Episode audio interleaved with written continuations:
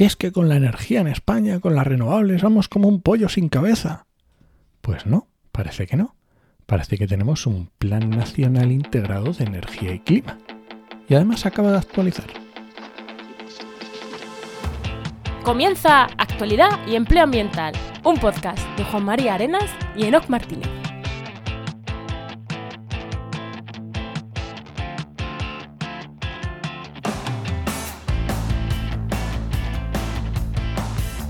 Buenas, soy Juan María Arenas Y aquí Enoc Martínez, y este podcast cuenta con el patrocinio de GeoInnova. profesionales expertos en territorio, medio ambiente y sistemas de información geográfica que puedes encontrar en www.geoinnova.org. Hoy en el programa 187 del martes 4 de julio de 2023 y último, antes del verano, Punto del veranito. hablamos sobre energía renovable, pero es que ahora os entraréis que hemos tenido actualidad, actualidad, actualidad de ayer. O sea, No me lo puedo creer. Ha salido el PENIEC, el Plan Nacional Integrado de Energía y Clima. Creo que lo he dicho bien. Así Sí, que hemos sí. cambiado de planes y vamos a hablar de otros temas, pero vamos a hablar de eso, ¿no? Aunque íbamos a hablar de otras cosas, vamos a hablar de eso. Además con el mismo Muy invitado. O sea, que, que es que viene al pelo. Pero antes, antes de darle paso al invitado, ¿qué tal? ¿Qué tal tu semana? Enoch? Pues derritiéndome. Aquí estoy en casa, que es que esto es tremendo. Y encima tengo dos gatitas nuevas que están... las- Yo no sé, menos mal, yo creo que se están acostumbrando a esto y luego lo otro van a pasar frío. ¿Y tú, qué tal? ¿Qué tal tu semana? He, he leído muriéndome con mis gatas en la escaleta y pensaba que era de amor. Pero no, es de, es Bueno, de eso calor. también. Para que luego diga que no te gustan los gatos. Fíjate. Pues yo mi semana bien, mi semana bien. Eh, voy a contar dos cosas rápidas. La primera, que en, la agencia usamos un CRM, un software de gestión de clientes, de oportunidades y tal, bueno, cosas que utilizamos los empresarios, somos así. Pa- bueno. Y, no me gustaba nada y he estado cambiando, no me gustaba porque bueno, era muy... Estaba orientado más a venta directa, a venta cliente final y al final me he ido a uno más, a venta empresarial. Entonces, claro, cada vez que cambias un sistema de gestión, por mucho que sea mejor y que sea esto es lo que necesito, mucho más sencillo, porque es mucho más sencillo, claro, es un puto follón. Es un follón. Así que está un poco con, con eso, con eso. Hay que nueva forma de hacer los presupuestos, bueno, un poco, un poco ahí. Y, y ya está. Y, y nada, oye, y decir también que esta semana, justo en la que está saliendo esto, eh, se incorpora una nueva chica a la agencia, a Oikos MSP, Sara Amaro, Mm, se incorpora para darle lanzamiento a una, a una academia de formación que queremos lanzar. Hay medio online, cosas presenciales, cosas online, eh, pero eso ya os entraréis de cara a septiembre. Pero bueno, estoy también ilusionado con eso, que aunque todavía no has incorporado, ya estamos ahí con ganas de que entre, porque entra full para eso. Entonces, eh, yo ya estoy pensando mucho en, en esas cosas. Así que, qué guay, guay. Esta semana de esta, guay. De estar de jefe. de- no he estado haciendo página web precisamente, he estado con cosas más de, de jefe de alto nivel, ¿no? Muy bien. Bueno, ¿le vas a pasar el invitado, no? Venga, vamos allá.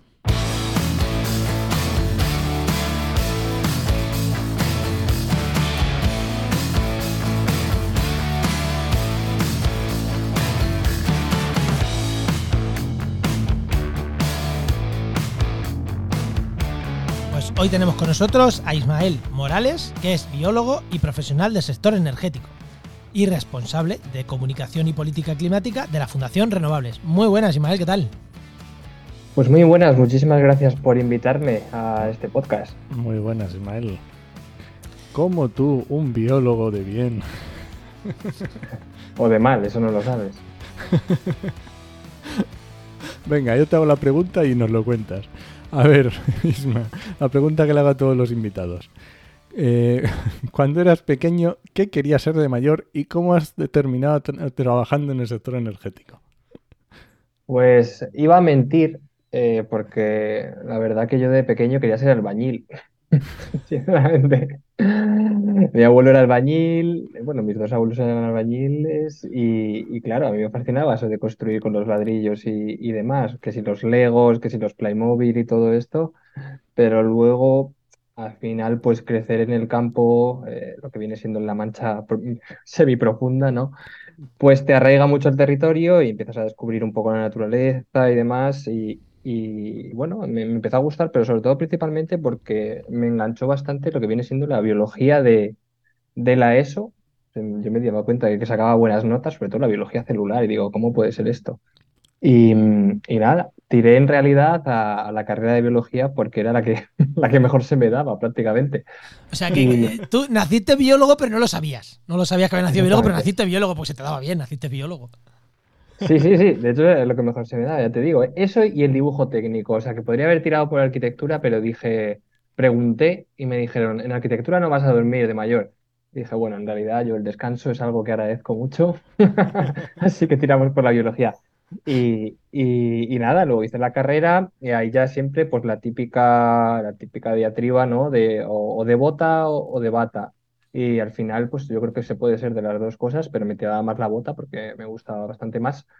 Y como mucho se sabe, pues al final eres de bota, pero eres de bata porque luego hay que analizarlo todo. Y, y con esas ya, pues eh, digamos que empecé a hacer un máster de conservación de naturaleza y, me fui a descubrir el mundo. y descubriendo el mundo me di cuenta de que el sector energético estaba, estaba bastante bien, estaba bastante en auge y, promovía unos valores que se, encajaban perfectamente con los míos y, ahí acabó. Pues muy bien, pues perfecto. Sí, sí. Mira, te voy a decir yo, eh, yo he escuchado lo de bota y bata, evidentemente como biólogo, evidentemente, pero he escuchado un dicho que dice bota, bata o corbata, que es como ese punto de... Mm, eso, de otros sectores más de organización. Y en tu caso no es directivo, pero casi no diría de corbata, pero es, hostia, es comunicación, es política, lo que estás haciendo, política climática, pero al final es pseudo corbata también, ¿eh? Es ese punto intermedio. Sí, sí, soy más de pajarita, pero si de vez en cuando la corbata en el sector, si no te la pones, te miran mal. ¿Ves? ¿Ves cómo eres biólogo de corbata? Algunos te miran mal. Intento evitarlo, ya te digo. Por suerte no, no hay. En mi trabajo no hay mucha, mucho código ¿no? de vestimenta, pero sí que es verdad que en el sector eh, la corbata como mínimo te la tienes que poner, sí, sí. Pues muy bien. Pues 35 años sin ponerme una corbata, ¿eh? Qué, qué feliz vivo. Yo creo que también, ¿eh? Vamos, la última boda dije, ah, ¿para qué? O sea, y ahora como está de típico, ¿no? Hacer bodas temáticas de, oye, de vikingos, que si Vicenca, que si no sé qué, dije, mira. Se acabó. Nada de corbata, las quemé todas en un ritual satánico y para adelante. bueno, vamos con el tema, ¿no? ¿Quieres decir algo Venga, vamos con el tema.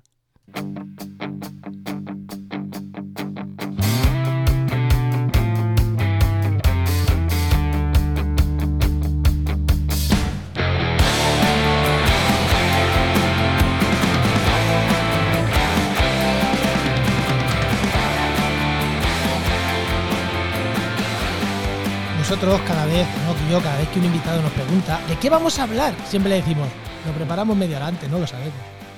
Es cierto, es cierto, lo vemos medio antes. También es cierto que lo decimos para no romper esa espontaneidad que queremos de los invitados.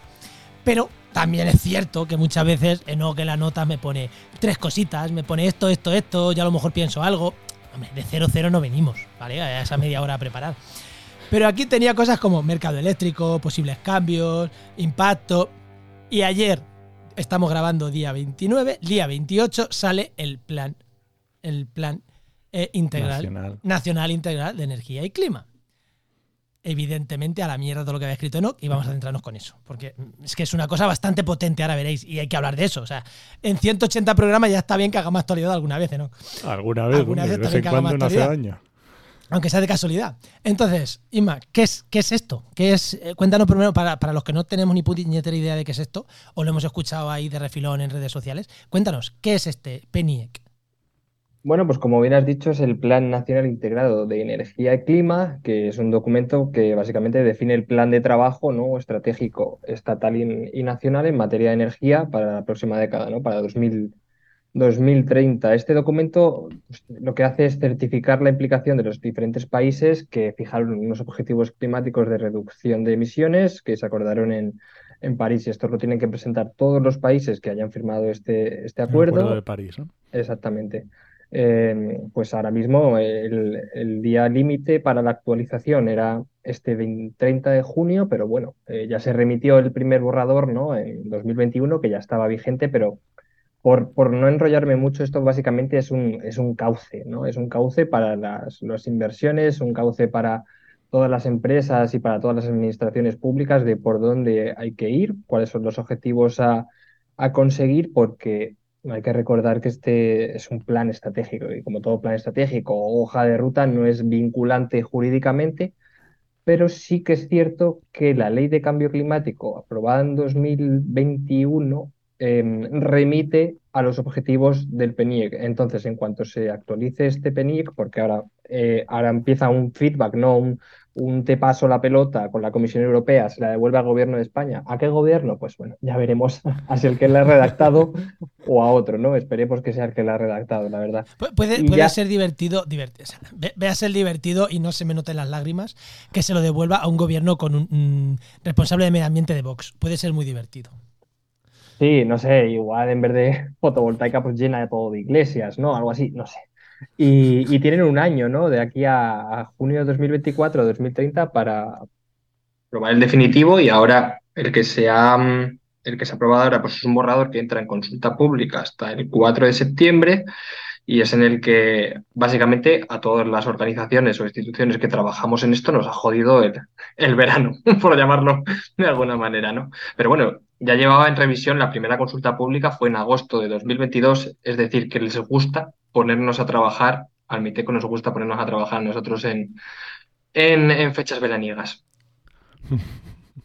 Vale, y esto que has dicho de, de, no vinculante, vinculante, claro, entiendo que lo que dices tú, si en la ley de cambio climático remite a los objetivos, entiendo que si el objetivo que se marca, a lo mejor lo que decías tú, no sé cuánto, cómo de largo es el, el PENIEC, no sé, es un montón de páginas. No sé si decía 600 y pico o los que sean. Sí, sí, 630. Claro, imagino que no será todo vinculante, pero si en, concreto los objetivos a lo mejor sí que son, o qué es lo que exactamente es vinculante. Claro, lo que es exactamente vinculante, pues son, por ejemplo, los objetivos de reducción de emisiones que han aumentado respecto a 1990, ¿no? que el PNIEC de 2021 estaba en menos 23, una reducción de 23% de emisiones de gases de efecto invernadero y aumenta un, a un 32%.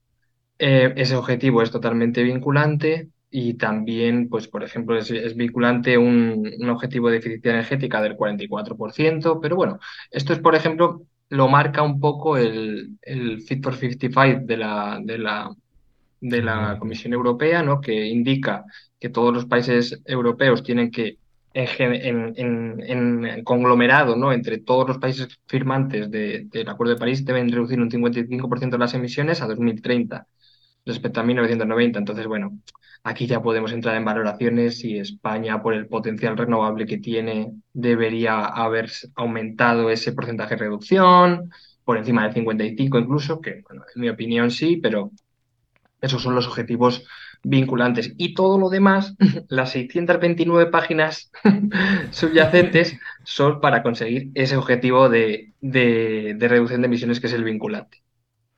Muy bien. Vale, pues no sé, cuéntanos un poco eh, qué es lo que dice el PENIEC. No hace falta que empiece por la página 1, pero...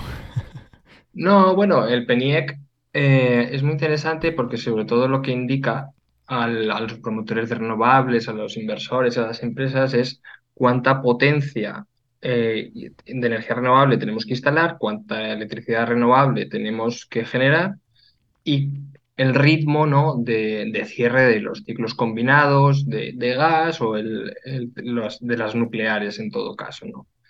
Entonces, bueno, pues lo que dice principalmente es cuánto tenemos que instalar para descarbonizar y conseguir ese porcentaje de reducción de emisiones. Si, por ejemplo, ahora mismo tenemos 30 gigavatios de eólica, pues lo que propone el, el PNIEC a 2030 son 62 gigavatios.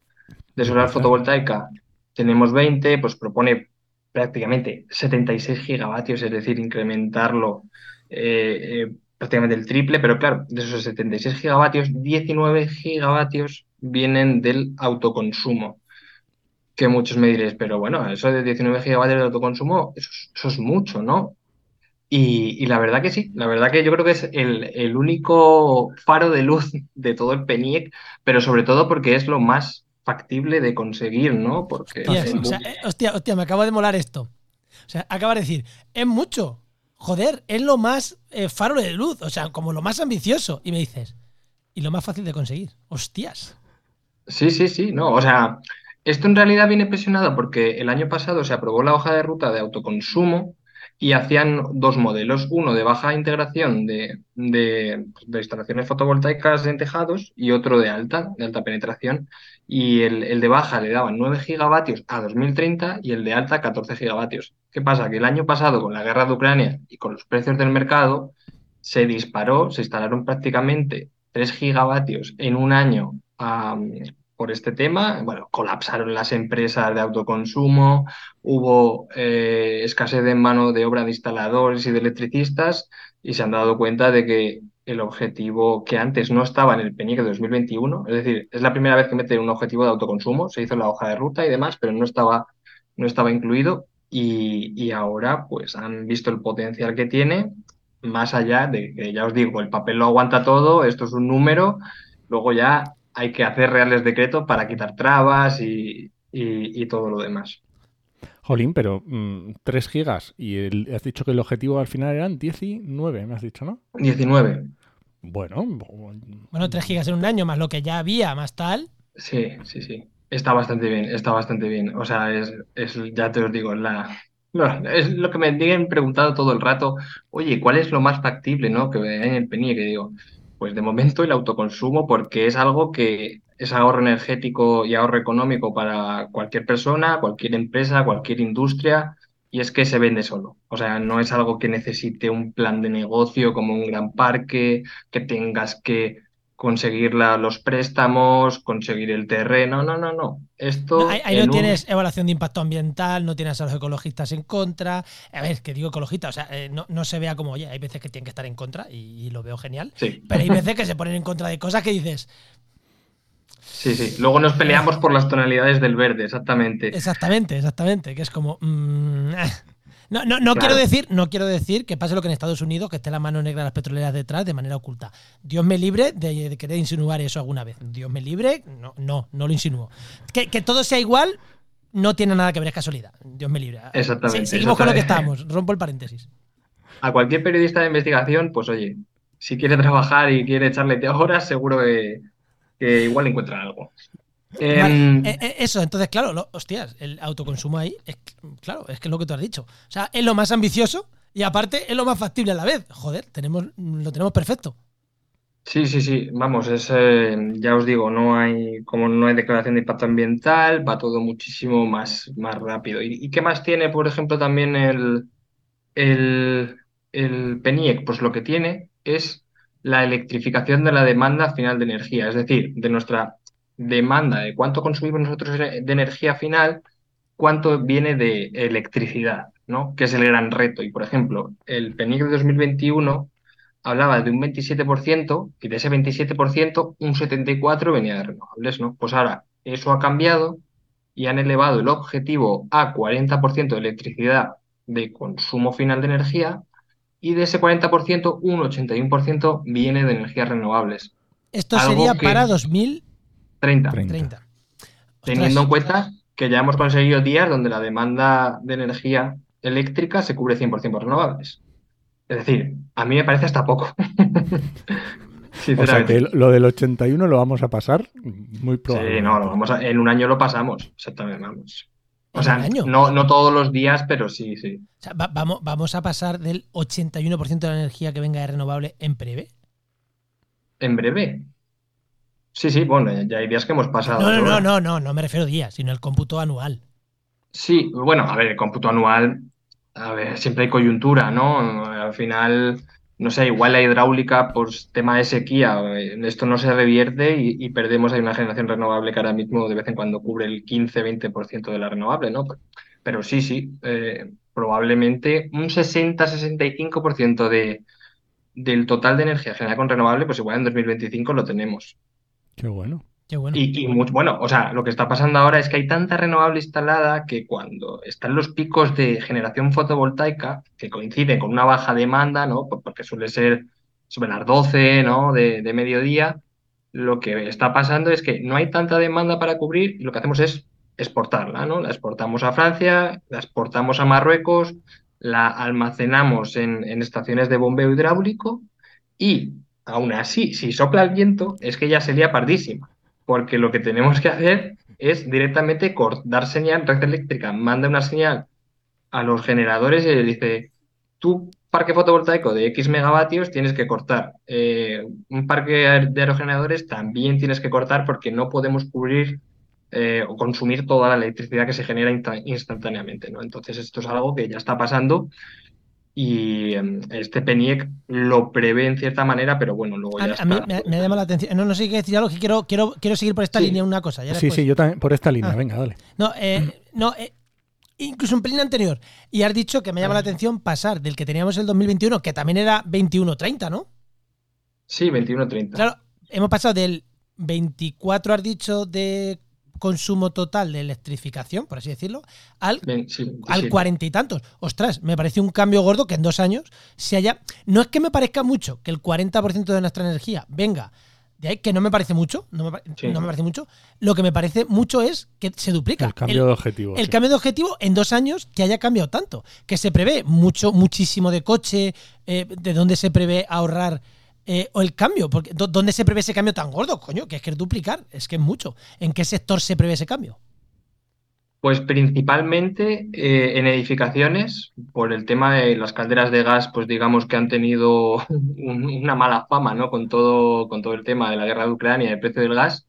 Mucha gente está invirtiendo en bombas de calor, sobre todo para edificios nuevos y en rehabilitación. Y también eh, pues lo que, lo que decías, el transporte. Eh, aquí el gran paso, la gran parte de la tarta de que son un 60%, 65% de, de consumo de energías del petróleo, ¿no? Entonces ahí es donde se está intentando, digamos, electrificar rápidamente esa demanda de energía que vamos con retraso. O sea, eso es algo que, que tenemos. Totalmente, pero es que hemos pasado en dos años de prever un 24 a prever. Quiere decir que no estamos ni ahí. O sea, es previsión. Sí, sí, sí. Lo que está pasando ahora es que estamos generando tanta energía renovable, tanta electricidad que no podemos consumirla. Y entonces la manera más fácil ahora mismo es poner puntos de recarga urbi et orbi, por todos lados. O sea, cuanto antes se haga esto, mejor. Incluso, mira, me, la juego. Eh, tenemos un año para aprobar el borrador. Pues probablemente en 2024 estos objetivos queden desactualizados. O sea, ¿sabes lo que te quiero decir? Ha cambiado tanto todo en, este último año, todo, porque la primera consulta pública fue en 2022, ahora se ha actualizado en 2023 y otro año más de revisión, se va a quedar desfasado. Claro, es que yo estaba pensando, es que justamente es esto, o sea, yo estaba pensando que has dicho que en 2030 estamos preveyendo duplicar la fotovoltaica y, mm. eh, perdón, duplicar la eólica y casi triplicar la fotovoltaica contando con el autoconsumo. Y estás diciendo que hay momentos en que nos sobra. Claro, o sea, tenemos que hacer ese, ese traspaso a la demanda, tiene que ser rapidísimo, porque si no estamos, no, no, no sé cómo lo vamos a hacer. Claro, Ahí el truco está, pues, por ejemplo, que el antiguo PENIEC de 2021 incluía solo como 3,5 gigavatios de almacenamiento, tanto almacenamiento estacionario, grandes baterías como bombeo y ahora prevé a 2030 22 gigavatios. Oh. Entonces, bueno, eso ya tiene más temas, ¿no? Porque aquí es como ahora mismo, digamos que el almacenamiento en, España, bueno, pues, por mucho que los renovables no lo digan, pues directamente es que no es viable a, nivel de retribución, ¿no? Entonces aquí Económicamente, vamos. Efectivamente, el LCOE, que es un poco el, el Level Cost of Energy, pues de la fotovoltaica per se está a 30 euros megavatio hora, 35, ¿no? En función del, tamaño del parque, pero si le ponemos baterías se, eleva a 80, ¿no? Y si tenemos precios del mercado que están ahora mismo rondando 40, 50, cuando se estabilice un poco por el tema de los precios del gas, es que no, no, no, pueden obtener rentabilidad. Entonces, ¿qué es lo que tiene que hacer el gobierno para poder instalar estos 22 gigavatios de almacenamiento? Pues subastas, subasta de, proyectos de renovables con hibridación de, almacenamiento, darle una seguridad económica por parte del gobierno a esos eh, primeros, digamos, o pioneros eh, en plantas de almacenamiento y luego, pues como se hizo en 2006, eh, dar primas, ¿no? Quien instala almacenamiento, yo te primo hasta que te dé una rentabilidad porque es algo que es fundamental, no solo para absorber toda la generación eléctrica actual, sino también para ir eliminando la gestionabilidad del sistema que ahora mismo te da eh, los ciclos combinados de gas. Oye, y otra cosa que también me parece interesante en esta demanda que estamos diciendo, justo en este, en este, en estos objetivos que estamos buscando, mm. em, ¿puede ser que todo ese eh, de demanda sea incremento industrial? ¿Podríamos buscar, ya que tenemos una energía, vamos a decir, barata, que nos está sobrando en determinados momentos, ¿puede ser que ciertas eh, industrias lo lleguen a aprovechar? Em, sí, bueno, o sea, hay dos tipos de industrias, principalmente si hablamos de grandes industrias, ¿no? Están los electrointensivos, que son grandes industrias que, que consumen electricidad y que prácticamente estos electrointensivos consumen la mitad de la electricidad que se genera en toda España. O sea, que es una barbaridad todo lo que hablamos de alguna cementera, ¿no? Alguna siderurgia de baja temperatura y luego están las que los autoshornos y, y cerámica que ya utilizan gas. Entonces, ahora lo que prevé el, el PNIEC es añadir 11 gigavatios también de electrolizadores de hidrógeno, ¿no? Que eso es lo que quieren meter que también esa, cuando nos sobra electricidad, aparte de almacenarla, aparte de venderla a otros países, lo que queremos es generar hidrógeno eh, renovable, hidrógeno verde, in situ, ¿no? Prácticamente crear esos polígonos o valles de, hidrógeno en los polígonos industriales y que ahí las industrias, eh, pues prácticamente lo que quieren es que reduzcan el coste, ¿no? El coste de, de la factura eléctrica y esto promover, uno, Mm, pues una rápida descarbonización y por otro lado eh, atraer industria, atraer industria pionera de sostenibilidad, de electrificación, de bienes de equipo a, España. Entonces yo muchas veces yo soy muy crítico con el H2MED y con todos estos hidroductos internacionales. ¿Qué sentido tiene venderle hidrógeno barato generado con renovables aquí en España a Alemania cuando nos podemos traer la industria de Alemania a España? Y reindustrializar España, ¿no? y es un win-win. Espero que ningún alemán escuche esto, pero os vamos a robar los coches, o sea. No, no te preocupes, que no. Sí. Que no se preocupe el alemán. Stefan, no te preocupes. Stefan, Stefan Danken. Stefan Nolte. Exactamente. Que nos pues por ahí van un poco... es, es, alemán? Bueno, eh, en parte. Que, mm, Vale, pero eh, em, vale, volviendo a esto. Eh, Espérate, que, ay, se me ha ido el hilo argumental que, te, iba, que iba a decir ahora mismo, de esto de la producción. Si quieres eh, otra, otra parte de esta de, la industria que también se me viene a la cabeza ligado a esto es la parte de eh, sector eh, empleabilidad. Quiero decir, estamos hablando, estamos hablando de, instaladores, estamos hablando de electricidad, estamos hablando de industrias nuevas, estamos hablando de hidrógeno. Esto es un vuelco también a nivel empleo de todo, de todo el país. Sí, sí, no, totalmente. Y es que ahora mismo la transición energética, mira, el cuello de botella no es la financiación, el cuello de botella no es la, el rechazo a las renovables de, de cuatro tíos que, bueno, vete tú a saber lo que piden, pero bueno, em, el rechazo no es por falta de empresas, o sea, el rechazo es por falta de trabajadores. Porque ahora mismo el, el, a 2030 para todo el sector prevé 560.000 empleos nuevos. Directos. Entre ¿eh? ¿Directos e indirectos o solo directos? Entre directos e indirectos. como solo sean directos, todo el mundo trabajando en eso. se, acaba el, vamos, se acaba el paro.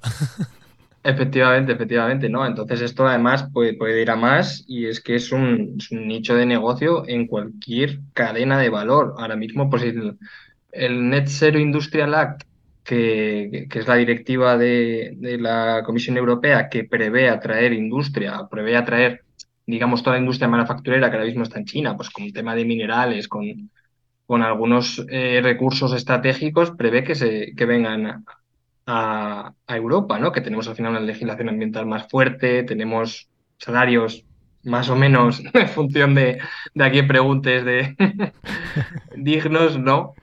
Y, claro, es que al fin y al cabo, pues eh, tenemos un, nicho bestial. O sea, Tesla va a abrir una, una, fábrica de baterías en. Creo que era de baterías o de coches, ¿no? No sé. Creo de baterías, ¿eh? De baterías en Sagunto. Pues, somos pioneros en, en, inversores solares, somos pioneros en, en puntos de recarga. Claro, que eh, eso, eso, uniendo, uniendo lo que iba a decir antes, ya, me venía a la cabeza. Claro, el problema está que si invertimos en almacenamiento, lo que es una energía súper barata, porque son súper baratas, la solar y la eólica son súper baratas, la mm. convertimos en una energía muy cara. Entonces, claro, ahí le damos mm, a los antinucleares, un hostia, es que es cara. Claro, lo que tenemos que hacer no es almacenarla. Lo que tenemos que traer es quien, quien lo consuma rápido. Exactamente, exactamente. Y además es que podemos ser una potencia de almacenamiento no solo de, pues, pues bueno, para que aporte gestionabilidad al sistema, sino que podemos ser productores de baterías en España y crear una industria en España de baterías que, que, exporte a todo el mundo. O sea, es que aquí hay que tenerlo claro. Em, y también, como tú decías, le das un, un, argumento a los pronucleares que te van a decir, joder, antes primabais las renovables que nos costaron X millones eh, a España y ahora vais a, primar el almacenamiento. Y van a decir, ¿y la nuclear qué? Que me tenéis cosidos a, impuestos. Pero no. O sea, el otro día, bueno, no me quiero meter mucho con el tema nuclear, pero decía un tal divulgador nuclear que estaba cosido a impuestos y solo se quejaba de un impuesto de Cataluña, ¿vale? Entonces es que el resto le parecen legales, pero simplemente, o sea, si ahora mismo quitamos algunos impuestos de las nucleares que pagan los propietarios de las centrales, ¿quién asumiría el coste de esos impuestos? Nosotros, en nuestra factura eléctrica. Entonces, digamos que hay que ver eh, dónde queremos estar y regular para y subvencionar en ese caso las energías que queremos para un futuro, ¿no? Pues yo veo yo, yo, le pondría todas las tasas a las nucleares y con eso primaba al almacenamiento, si te soy sincero pero bueno. Vale, pero a mí me ha gustado más, me convence más con lo de vamos a traernos industria. Vamos a traernos las fábricas de coches alemanas a hacerlas aquí. Sí. Me gusta más. Sí, Y, y, por ejemplo, uno de los objetivos que, que plantea este nuevo PNIE, que a mí me parece un poco más utópico, no sé si vos. Es que yo no sigo mucho el tema de los vehículos porque no tengo coche y no tengo pensado tener coche si no me obliga la vida. Pero lo que propone es, eh, proponía en el 2021 tener a 2030 5 millones de vehículos eléctricos y ahora lo ha aumentado a 5 millones y medio de vehículos eléctricos para 2030. Que yo sinceramente, oye, como estímulo para la industria, para decirle, vale, aquí tienes unas líneas de actuación, una estrategia energética, vale, me parece perfecto. Pero que ahora mismo, no sé, mm, creo que la cifra que tenemos de coches en, España, el, el, parque automovilístico son 20 millones y 300.000 son eléctricos. Entonces, pero eh, a, 2030 no me parece no me parece mucho 5 millones a 2030, ¿no? No sé tú que controlas un pelín más. A mí tampoco me parece, mucho ambicioso. ¿eh? A mí no me parece muy ambicioso. No, claro, o sea, a mí no es que me parezca ambicioso, no, pero igual no me parece muy realista con el ritmo que está teniendo ahora mismo el vehículo eléctrico en la implantación. claro, pero no se te olvide que a partir de 2030 o por ahí hay una fecha en la que no se pueden vender de los otros. sí, 2035, sí. Claro, es que mm, la gente. A ver, yo ahora mismo tengo un diésel, pero si yo se me rompe el coche dentro de 5 años o 6 o 7, no se me va a ocurrir comprarme un diésel, salvo que la cosa esté muy jodida. Yo personalmente, exactamente, yo lo que creo es que una vez se pase la inflación, se pasen estos tipos de intereses elevados, eh, en 2025, cuando ya hayamos pasado un poco el bache, probablemente ya la gente empiece a, tener en mente ya también, pues oye, tú irás a, cualquier concesionario y tengas una oferta, una gama mucho más amplia de vehículo eléctrico, ya los puntos de recarga esperemos que ya estén un poco mejor distribuidos y a partir de ahí yo creo que el boom, o sea, el, potencial es 2025-2030 para conseguir estos 5,5 millones de vehículos eléctricos. Y aquí viene algo que, de momento no he leído en el PNIE, pero claro, todos esos vehículos eléctricos tienen baterías y todas esas baterías permiten gestionar la energía eléctrica. Si sumamos esos 5,5 millones de vehículos eléctricos, son 22 gigavatios de almacenamiento extra a los otros 22. Claro. Entonces ahí tienes un potencial bestial. Y además es que los cargadores de vehículos eléctricos son súper inteligentes porque le puedes decir si en qué momento quieres que esté, eh, que esté recargando, en qué momento puede dar electricidad a, tu casa. O sea, es que es una pasada. O sea, la gestionabilidad que tiene el vehículo electro, eléctrico con el contador de tu casa y ya si le sumas alto consumo, es una auténtica, una auténtica bomba. Tú, puedes enchufar tu coche, yo lo enchufo y le digo a las 12 te pones a cargar, que es cuando la energía es más barata o cuando tengo, si tengo placas, chupando las placas ahí, que me salga. Sí, sí, totalmente. Y de hecho, aquí ya, por eh, ligarlo con la reforma del, mercado eléctrico que propone Bruselas, hay una medida que se llama eh, peak shaving, que es afeitar los picos de, de demanda, ¿no? Y en ese caso, lo que va a proponer, ya veremos si llega, ¿no? Porque esto es lo de la Comisión Europea, Parlamento, Consejo, trílogos, o sea, es una, auténtica locura. eh, lo que quiere proponer es que el red eléctrica cree como unos paquetes de, de demanda agregada, ¿no? De demanda agregada, que en este caso pueden ser vehículos eléctricos o, domótica industrial, ¿no? Que cuando hay mucha, mm, mucha demanda y no se puede cubrir por, por la oferta, lo que hacemos es reducir la demanda y además, eh, digamos que le das un aporte económico. Entonces, imagínate, tú con tu coche eléctrico el, inver- el- el- el- el inversor va a estar programado por red eléctrica que le va a decir en, en un momento, oye, ahora mismo tienes que reducir o tienes que aportar electricidad y te voy a pagar. Y eso va a ser en un futuro no muy lejano, eh, esa manera de gestionar la energía eléctrica. Claro, es que eso, o sea, Es vamos una a ver. locura.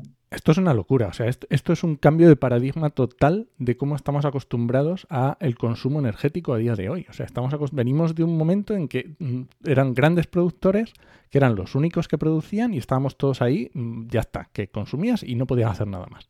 Pero es que, claro, está llegando a, un- a una locura tan brutal en el que estamos miles de productores, que es el, que el programa que hicimos con, con Marcial, hablando de prosumidores, y es que es una locura que te- el propio red eléctrica pueda decirte, ah, le se pueda comunicar con tu coche, que lo tienes conectado, Sí. y decirle, deja de consumir ahora o incluso dame tú y te pago esto que me estás dando. Es que es un, o sea, es un cambio de paradigma brutal. Sí, aquí alguno te dirá, y si me hace falta el coche yo tengo sin batería.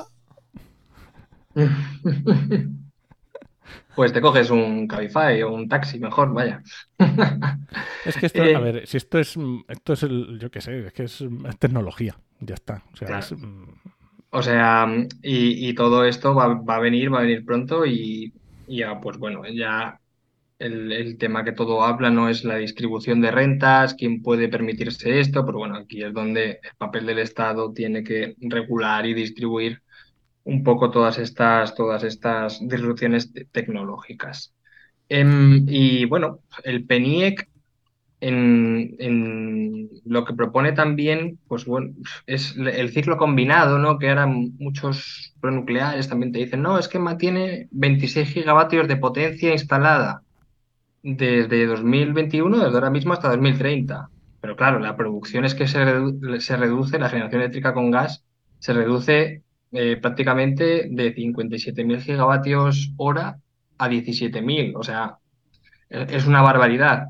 ¿Y por qué pasa esto? Pues porque se mantienen, ¿no? Aquí ya viene un juego de tronos, ¿no? De las, de las eléctricas, porque al final los ciclos combinados tienen que estar operando mínimo unas, unas horas, no están ni al 10% todos de su capacidad, ¿no? Y al fin y al cabo lo único que sirven es para perfilar, ¿no? Los diferentes de- desbarajustes entre, entre generación eléctrica y demanda, pero en cuanto tengamos esa interoperatividad de- del vehículo eléctrico, el almacenamiento y el hidrógeno desarrollado, el ciclo combinado no, no No hace hace en falta. absoluto falta, porque la inercia a la red eléctrica muchas veces, esto sabe mucho más Marcial, te la aplica el propio, el propio inversor solar, el propio inversor que tengas eh, instalado. Y, y bueno, eh, la nuclear sí, bueno, la nuclear a ver qué pasa, ¿no? Porque hoy decían otros también que, que lo ven operando 20 años más. Y digo, yo no lo creo, espero que no, pero, pero en ese caso el. PENIEC sí que prevé pues mm, seguir la, la tónica del, del cierre nuclear, ¿no? Y dejar tres reactores a 2030, que ya se cerrarán hasta, hasta 2035.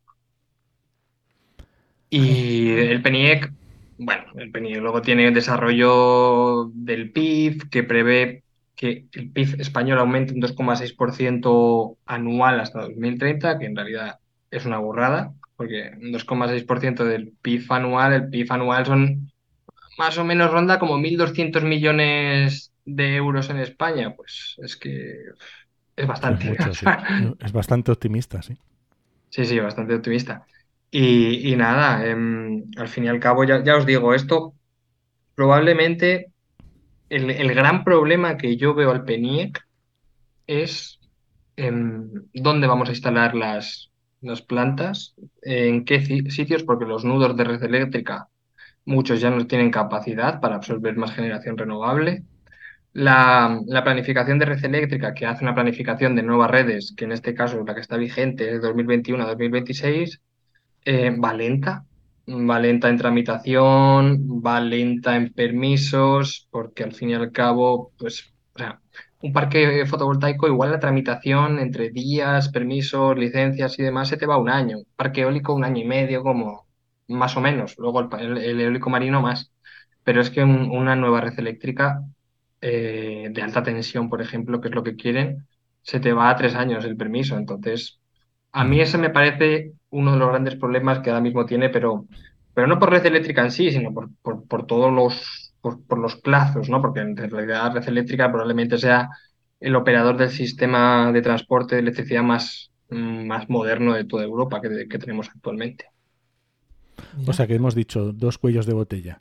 Uno, el tema de red eléctrica, no por ellos, sino por la situación, por la mm. coyuntura que tenemos. Y otro, eh, personal, trabajos. Sí. Pues ya está. Ya lo hemos no sé lo queréis ver, o sea.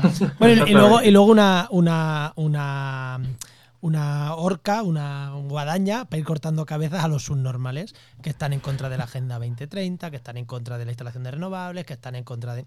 Porque como esos llegan al poder, vuelvo a insistir, todo esto es agua mojada. O sea, es que o sea, esto va a ser.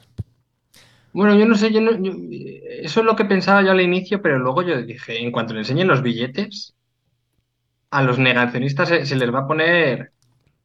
Pero bueno, es otro debate. No estoy yo tan, tan de acuerdo, ¿eh? Porque, hostias, entramos con negacionistas ya de los de que su poder va en ser negacionistas y quieren poder más sí, sí. Su identidad, su identidad personal, ¿no? Claro, o sea, yo, vamos a ver a las claras. Yo creo que al PP le enseñan los billetes y dicen renovables para muerte. O sea, de hecho, ellos estuvieron en el gobierno y no se les ocurrió construir reno y nucleares ni construir nada. No se les ocurrió. O sea, eh, de hecho, no hay mucha diferencia en ese aspecto con el PSOE. Claro, no, no, claro. y tal, pero ya está. Eh, eh, exactamente. El único problema con el PP que veo es que al final las ordenanzas municipales, como mejor saben no, que son un poco las que tienen que limitar o decidir dónde se pueden instalar renovables, pues ahora va a estar en manos del PP y eso va a ser eh, turboliberación, ¿no? Escucha, no va a estar tan en manos del PP. o sea, de verdad, el, no, el, hay más ayuntamientos, pero no hay. esto de que nos han vendido, es que hace poco vi un mapa justo de esto, de que nos han vendido de la granola azul. Eh, te pones a ver cuántos ayuntamientos hay de la mano del PP y del PSOE y tampoco han caído tantos. Han caído unos cuantos, pero no es tan brutal. Las comunidades alguna más, ahí sí es verdad. Sí, no, claro, a nivel de voto local sí que está más igualado y las comunidades ya ha caído, pero ya te digo que el, partido, el ayuntamiento donde caiga un PP y una gran planta de fotovoltaica, olvídate de, de mesas de coordinación entre vecinos afectados, olvídate de diálogo entre promotor y ayuntamiento, ahí la tasa de licio, cuánto, cuánta tributación ganamos durante los años que dure la, construcción. ¿Cuánto me llevo, cuánto me llevo por debajo? Y no se te olvide. Exactamente, exactamente. O sea, ese es el, el, gran problema que yo veo, ¿no? Porque, o sea, a mí me descorazonaba más porque, ya te digo, a nivel legislativo y jurídico y la vinculación es mucho más estricto a nivel local y regional que a nivel nacional. Entonces, el PENIEC, sí, bueno, te marca unos objetivos, es un papel, pero es que luego tienes que enfrentarte a lo, local, ¿no? Es, eh, como hablaba una vez con, Pedro Fresco, dice, no, es que las directivas europeas está todo el mundo de acuerdo. A nivel nacional ya disiente a alguien. A nivel regional ya te, ya te empiezas a pegar. Y es que a nivel local ya se te lanzan las hordas en contra. o sea, es que es, es una pendiente bastante curiosa lo que pasa con el tema de las energías renovables y de la sostenibilidad en general. Todo el mundo está de acuerdo en desde la atalaya, ¿no? Digamos, a nivel legislativo, pero luego tú vas a un pueblo, yo soy de un pueblo, y le dicen, no, es que Europa marca el camino. Y dice, a mí que me importa Europa. O sea, si yo, si yo trabajo aquí a, cinco metros de mí, no sé ni quién es el presidente de la Comisión Europea. No, entonces, al fin y al cabo, pues bueno. Eso Por eso digo que esos, esos, los de Vox son los que pondrían más trabas, porque es verdad que van con ese discurso ante Europa. Eso es lo que me da más miedo, realmente. PP, yo creo que lo que tú dices. Es que los números son tan apabullantes a favor de las renovables y a favor del PENIE. Es que no creo que vayan. O sea, van a hacer ruido, pero ya está.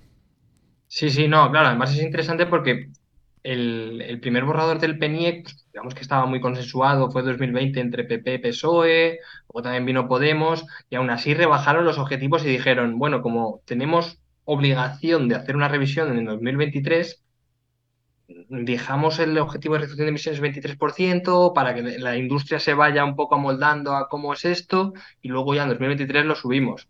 Esto, eh, yo me acuerdo que el presidente de la comisión, porque esto luego se trasladó a la ley de cambio climático, era Juancho López Duralde y había que decirle, Juancho, tú sabes que estos objetivos son cortos. Y decía, y decía, sí, pero ya en 2023 veremos hacia dónde van. Y era como, vamos a perder dos años. Entonces, bueno, aquí ya entra toda la tramitación política, pero ya, os digo que el, el, PENIEC es el más ambicioso de, toda, de toda Europa. Ahora hay que mirar a ver qué, cuáles son las trabas que nos pone, o bueno, trabas o incentivos que nos da la, Comisión Europea y que no se desactualice mucho de aquí 2023-2024. Vale, eh, bueno. Eh, una pregunta, por dejar el tema político, ¿este también va muy consensuado entre los partidos o este ya no va tan consensuado? No, este es prácticamente industria, eh, asociaciones, ONGs y todo el mundo que le hizo aportaciones, pero esto es eh, trabajo del MITECO. O sea, esto es trabajo del gobierno, del ministerio. Y de, y de entiendo que también de Joan Groizar y su equipo en el. Sí, y del IDAE. Bueno, el IDAE pertenece al ministerio. Como parte del ministerio, claro. Sí, sí, sí. No sé si el PP o algún otro partido político ha hecho alegaciones, que puede ser, oye, no lo sé. Vale, vale, Pero vamos, aquí alegan asociaciones industriales, asociaciones de vehículos, la COE, comisiones obreras también. Aquí viene, no sé si han recibido, como lo ponían en el, preámbulo, como mm, creo que eran 1.200 alegaciones, una cosa así, una barbaridad. Está bien, sí, para leerse. Está, bien leerse todo eso. y lo dices tú que, en Fundación Renovables seguro que también habéis alegado. Es que seguro, algo habéis tocado ahí. Sí, sí, claro. Por eso, por eso. Y, de hecho, bueno, los objetivos, sobre todo en la electrificación de la demanda, era el que más decíamos nosotros que había que tocar. Porque si no pones un objetivo vinculante de electrificación de la demanda de energía final, lo que te permite decir, bueno, eh, y es lo que dicen ahora, ¿no? Eh, el 48% de la energía final va a ser renovables, pero eh, del total 40% es electricidad, ¿vale? Entonces dejas un 8% que son renovables térmicas. Y dices, hostia, ¿eso qué incluye? Se incluye centrales de biomasa, incluye biomasa para calefacción en calderas. Entonces, ese nosotros era el punto crítico. Cada vez que nos reuníamos con ellos decía, oye, poner un objetivo de electrificación de la demanda de energía final, porque si no, se escuelan todas renovables térmicas que al final siguen emitiendo gases de efecto invernadero. Claro. El boquete, como. y bueno, por ahí va un poco el, el PENIEC, pero vamos, que ahora hay que leerlo, hay que hacer pozo, hay que digerirlo y hay que ver cómo se traslada con toda la regulación actual, tanto a nivel europeo, que está el mercado, que está el Net Zero Industrial Act de, relocalizar toda la industria de Europa, las directivas de renovables que fueron bloqueadas por Francia por el tema del hidrógeno rosa. Entonces, todo eso hay que meterlo ahora en 2023-2024 y si no da tiempo, eh, pues a la próxima revisión. es que es un jaleo. Bueno, pues ya está, no pasa nada, el trabajo y ya está, trabajando. yo no me quejo. Pues muy bien. Sí, sí, la pues lección ya me la sé, si es que de un año a otro ya. Bueno, Isma, pues muchísimas Bueno, Isma, muchas gracias. Muchas gracias. Tienes tu momento, momento spam, como decimos siempre. ¿Qué quieres eh, recomendarnos? ¿O la Fundación Renovables? ¿O algún podcast que haya por ahí? la Fundación Renovables no la recomiendo. Eh. ¿Tienes algún podcast o algo? Yo qué sé. Exactamente. Yo creo que tengo un podcast por ahí, en, una plataforma que se llama Podcastidae, Podcastidae eh, que se llama Energía Granel, que mm, energía, arroba energía granel en Twitter, que bueno, también comentamos un poquito de actualidad, tenemos a invitados del sector para hablar de, problemática o actualidad más específica y también tenemos una super sección que se llama Energía Nómada, que analizamos los sistemas energéticos del país que tú quieras prácticamente. y, bueno, ese es el spam. Y, y poco más, chicos, pues muchísimas gracias.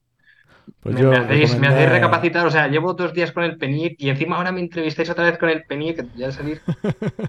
Pero, pero nosotros no hemos sido periodistas. Dame un titular rápido de dos minutos. Nosotros te hemos dejado una hora para hablar, ¿eh? No te quejes que te hemos dejado una hora. Eso es, se agradece, se agradece. cuando estás saturado se agradece que te dejen mucho para explicarte, ¿no? Exactamente, y sobre todo que me lo dejen leérmelo y acabármelo, porque no me lo he acabado aún. Bueno, pues muchas gracias, Ismael. Pues muchísimas gracias a vosotros, chicos. Muchas Venga, gracias. hasta otra. luego, Ismael. Chao. Hasta luego.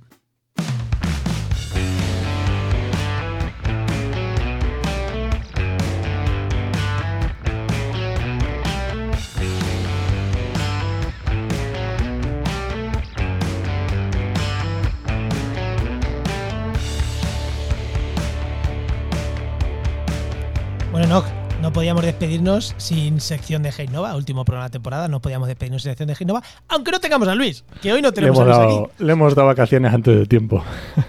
Sí, es que este programa nos ha venido un poco así, ya sabéis, en la actualidad nos ha venido así un poco tal y, y- y es que sale ya en dos días. Entonces era como, mira, hacemos nosotros, que yo quiero recomendar algunas cositas de Heinova y digo, mira, lo hacemos ¿Qué nosotros. me quieres recomendar? Venga. Y no molesta mal. Mira, te re- recomiendo varias cosas. La primera, que hemos hablado mucho de energía y Heinova tiene una consultoría ambiental especializada en temas de energías. De energía, eh, estudios de, de un montón de tipos, Sí, de a- agrivoltaica, de, o sea, de de fotovoltaica, de en general, estudios de impacto ambiental, tiene mucha. Pero aparte, es que en la parte de desarrollo de software, desarrollo Sí, de software, también tienen herramientas específicas sobre QGIS para energéticas. eh, que, bueno, han hecho QElectric-GIS y tienen ahí herramientas que son específicas para el sector energético. Entonces, saben desarrollar eso es la otra parte, la parte de la parte de consultoría, estudios y tal, la parte de desarrollo también se meten en temas de energéticas, o sea que y han hecho desarrollos chulos sobre sobre QGIS para, para temas de energética. Entonces, bueno, también es una, un punto ahí potente. Y, eh, y ya por último, pues decir, oye, que, que las preinscripciones a los máster de Heinova son gratuitas. Antes se pagaba la prescripción gratuita y te reservan la plaza por orden de llegada. Entonces, si te estás pensando hacer un máster de los de Heinova, prescríbete, que te reservan la plaza. O sea, eh, lo que van a hacer es sacar un, un periodo de matriculación en plan, oye, los primeros 20 que han reservado la plaza, ¿que- ¿la queréis? Sí, que no. Entonces, los siguientes 20, que no, los siguientes, lo van a hacer así. Entonces, Ah, si estás bien. pensándotelo, prescríbete. Prescríbete porque, porque es gratis Claro. y te reservan la plaza. O sea, mm, luego te van a dar tu plazo de matrícula. Te dicen, oye, ¿la quieres? Sí, matrícula. Oye, ¿no la quieres? No pasa nada, se pasa al siguiente, en orden. Perfecto. Pero me parece un. Ahí no, no, no voy a negar que es culpa mía que lo hagan así. No voy a negar que nosotros llevamos un poco la comunicación y un poco de estrategia. Pero que bueno, que tanto Violeta, que es la responsable de formación, como yo, vimos una buena estrategia hacerlo así.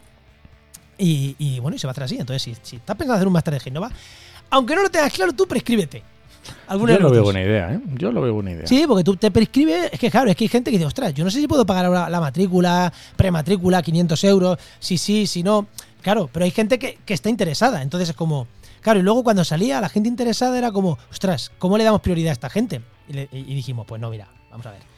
Todo el que se quiera prescribir, que se prescriba los- en los máster. Que luego se le da un. Eso, se saca unos días para que se- eso se matriculen. Que no. El resto, está, el resto, no el resto está- ya está, no pasa nada. Y al final, que no se haya prescrito, pues también. Pero oye, pero mejor si te prescribes porque es eso, porque te reserva la plaza. Igual te quedas sin plaza. Jolín, Y es gratis. genial. Y va por orden genial. de llegada. Yo no digo nada. Muy Bueno. bien, pues perfecto. ¿No vamos ya con el cierre o qué? Venga, vamos.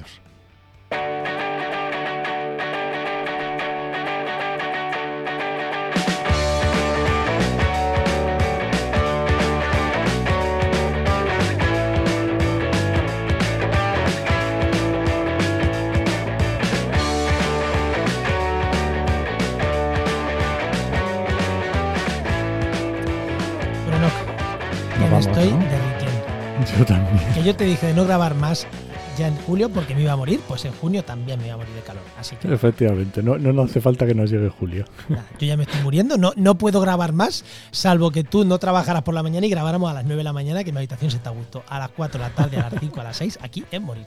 Esto es morirse. Así que nada, dejamos ya por último el verano, hasta septiembre no volvemos, pero en septiembre volveremos. Así que genial. Vale. ¿Y a quién recomiendas? ¿Me recomiendas un podcast para este recomiendo el podcast, el podcast de Energía Granel, por supuesto, de Marcial y, y Ismael. Y además te voy a recomendar uno nuevo que se llama Un humano por persona. Bueno, nuevo, nuevo para que yo te lo nuevo, que te lo recomiendo nuevo.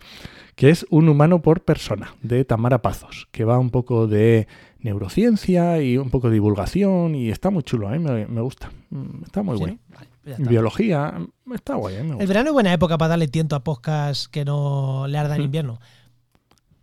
Sí, porque hay muchos que paran y entonces te, puede, te da tiempo a, a revi- a- Sí. a revisar nuevos. Yo o ahora tengo revisar- acumulados en el podcatcher como 40, entonces hay episodios. Algunos ya se han quedado desactualizados porque uno de octubre a lo mejor se ha quedado desactualizado, pero algunos no. Entonces es el momento en el que voy rescatando todos esos antiguos y siempre acabo y cojo alguno nuevo. Así que bueno, me viene bien recomendaciones así más ligeritas, que no sean de diferentes. Muy bien. Pues nada, ¿no vamos? Venga, Pues nada, este podcast pertenece a la red de podcast Podcastidea, la red de podcast de ciencia, medio ambiente y naturaleza. y muchísimas gracias por compartir el programa, por los comentarios que nos dejáis, que nos han llegado algunos al correo muy chulos, gente que le ha cambiado la vida Sí. al podcast. Dices, hostia, macho. La verdad que sí. O sea, que, se, que se viene a España desde no sé qué parte del mundo a hacer un TFM, porque un TFE o una tesis, porque mm, le Sí, encantó sí, había una- escuchado a un, un investigador. un investigador. Le dice, ostras, cómo molan esos, esos correos, ¿eh? que lo vi en detalle. Lo que pasa es que mi neurona ahora mismo ya no me acuerdo exactamente porque nos han- hemos Hombre, recibido que varios así. derretidas, pero porque están derretidas. Están derretidas ahora mismo. Que agradecemos muchísimo vuestros, vuestros comentarios. Y nada, te esperamos en el siguiente programa de actualidad y empleo ambiental dentro de un par de meses. Eso es. Nos escuchamos. Adiós.